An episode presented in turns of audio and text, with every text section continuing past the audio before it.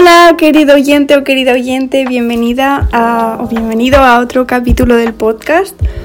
Estaba ahora mismo leyendo un libro y bueno, no sé si te pasará a ti también, pero mm, a veces estás leyendo un libro y a la vez estás pensando en tus cosas, ¿no? Reflexionando. Y eso te distrae un poco de lo que estás leyendo, pero por otro lado quizá también es positivo porque eso que estás leyendo te está llevando a reflexionar durante, durante bueno, sobre diversos ámbitos de tu vida, ¿no? Em, bueno, a veces nos ponemos a pensar en cosas que no tienen nada que ver con la reflexión sobre lo que estamos leyendo, pero bueno, me estoy enfocando en eso porque quiero compartirte un aprendizaje que, que he obtenido a través de una experiencia personal. Y creo que quizá puede servirte y serte de utilidad y de valor porque mm, considero que vivimos en una sociedad, bueno, vivimos en una sociedad, hay diversas sociedades en el, en el mundo, cada una con, sus culturas, sus creencias, pero bueno, en la, en la sociedad en la, en la, que vivimos, personas pues de países bastante desarrollados como son España, Estados Unidos y demás, pues creo que estamos en una cultura que promueve mucho el valor de las personas basada en la productividad de estas y en la cantidad de cosas que son capaces de hacer y, actividades que son capaces de hacer en menos tiempo. Y esto pues se ve reflejado a nivel eh, trabajo de empleados o incluso cuando quieres emprender tu, tu propio proyecto o incluso en los estudios, ¿no?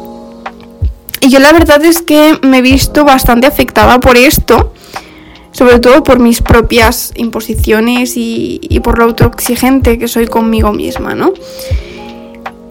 Y, mm, y últimamente he estado haciendo reflexión porque yo siempre en los domingos me gusta organizarme la semana siguiente y me suelo poner un montón de actividades que hacer cada día, un montón de proyectos, de cosas que estudiar, cosas que aprender, cosas que leer, porque creo que bueno, no creo, sino quiero encontrar, es como una búsqueda intrínseca y oculta de una verdad absoluta, ¿no? O, o de que más conocimiento me va a hacer más valiosa.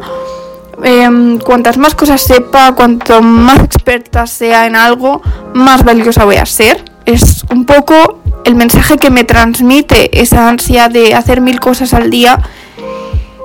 Y wow, me he dado cuenta de que, em, de que esto me ha llevado a creerme que mi valor como persona está directamente relacionado con la cantidad de cosas que soy capaz de hacer en poco tiempo. ¿Y qué pasa? Que, me pongo mil cosas que hacer cada día y por supuesto no llego porque no soy un robot, soy una persona y tengo, tengo estados de ánimo fluctuantes, eh, tengo días mejores, tengo días peores, soy una mujer, así que soy cíclica y, cada semana trabajo distinto en función a mis cambios hormonales em, y mil cosas así, ¿no? Porque como te digo, no somos máquinas, no, no tenemos un estado permanente y trabajamos igual y a máximo de productividad cada día sino que, somos seres constantemente cambiantes y esto es algo que no estaba teniendo en cuenta y que me ha llevado a, creerme eso, a creerme que mi valor como persona estaba directamente relacionado con mi productividad y con la cantidad de cosas que era eh, capaz de hacer en poco tiempo. Y wow, me ha estado afectando muchísimo, tanto a nivel anímico, por supuesto, eh, porque, bueno, te sientes frustrada, te sientes perdida, eh, te sientes culpable, te sientes mal contigo misma por no ser capaz, por no tener esa, esa autodisciplina que te crees que deberías tener para alcanzar a todo lo que deseas alcanzar en un solo día. Y por supuesto me ha afectado a nivel relacional porque cuando estás tan enfocada en hacer mil cosas al día te olvidas de pasar tiempo de calidad tanto contigo mismo, contigo misma a solas, como con las personas que quieres, ¿no? Y, y wow, basas el valor de la vida en, en productividad. Y creo que es totalmente erróneo porque no creo que los seres humanos estemos hechos para ser altamente productivos constantemente. Creo que la vida va mucho más allá, va de fluir, va de disfrutar. Por supuesto, vamos a aprender. Em, al fin y al cabo tenemos que trabajar tal y como está establecido el mundo, ¿no? Con el juego del dinero y, y ese dinero, esa abundancia llegará a ti pues en función de, de, a lo que te dediques, de la energía que le pongas, de cómo lo hagas, bueno, mil cosas. Pero por supuesto creo que va más allá de todo esto, va, va de disfrutar, va de conocerte a ti mismo, de aprender de ti mismo, va de evolución, va de relacionarse con los demás y a través de ahí vas creciendo como persona y trabajando todo el día. Por supuesto aprenderás cosas, pero te estarás perdiendo muchísimas cosas de la vida. Y esta es una reflexión que he estado haciendo gracias a organizarme la semana cada domingo y a ver la cantidad de imposiciones que me ponía. Y actualmente me estoy organizando la semana poniéndome solo dos tareas al día o tres. Que aún así me cuesta porque es una persona que lo quiere dar todo el 100% de sí misma en cada cosa que hace y aún así me supone un gran esfuerzo el ponerme límites en cuanto a tiempo en cada tarea. Pero bueno, cada persona tiene sus tiempos, tiene su camino y por supuesto no puedo pretender eh, pasar de, Normalmente se dice de 0 a 100, pero en este caso sería de 100 a 0 en, en poco tiempo, pero me doy mi espacio para tener mis avances y quería compartir esto contigo porque sé que muchas personas se sienten identificadas, sobre todo personas emprendedoras, imagino o que tengan sus propios proyectos o que sean eh, estudiantes y, se gestionan su propio tiempo. Creo que podemos pecar muchas veces de pretender ser excesivamente productivos y de basar nuestro valor personal en cuanto a la productividad y quería compartirte em, este pequeño aprendizaje contigo porque, em, bueno, además, hace un par de años em, inicié mi camino a través del minimalismo, puse ese enfoque en mi vida porque creo que me aportaba mucho valor y creo que menos es más.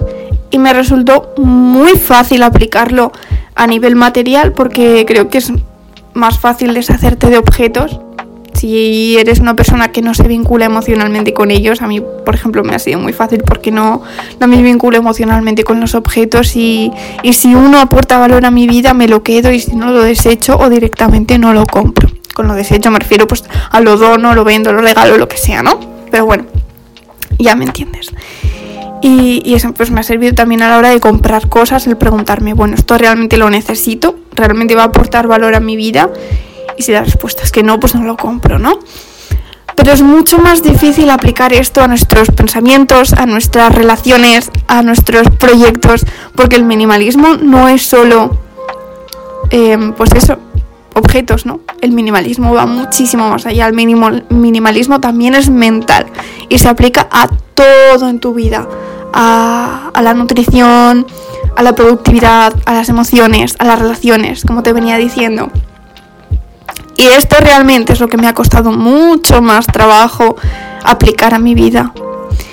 Y, ya ves que hace dos años me puse en contacto con esta corriente, pero no ha sido hasta ahora que he sido realmente capaz de aplicarlo a la productividad y a mis proyectos. Por lo que te venía diciendo de que soy una persona muy autoexigente conmigo misma, ¿no? Por, pues porque soy un NEA tipo 1 y el que sepa lo que es el enneagrama me entenderá perfectamente. Y, y si también eres un NEA tipo 1 me entenderás aún más. Pero bueno, eso que, que no ha sido hasta ahora que he sido capaz de aplicar el minimalismo a, a, mis organizaciones semanales y no he comprendido hasta ahora la importancia de, de, que menos es más, también en la gestión de tu tiempo y de tus quehaceres, porque yo creo que ante todo primero vas tú siempre y tu paz interior y si algo que estás haciendo día a día te desgasta, te supone un gran desgaste energético y emocional, no vale la pena. Así que antes de añadir cualquier cosa a tu agenda, a tu tabla de organización semanal, pregúntate, ¿esa cosa me está aportando valor? ¿Está marcando una diferencia significativa en mi vida? No ya a corto plazo, puede ser a largo plazo, pero es realmente indispensable. O por mucho que me duela y por muy importante que me parezca, puedo prescindir de ella y mi vida seguirá siendo llevando el curso que deseo que lleve. Y así con todo, ¿no?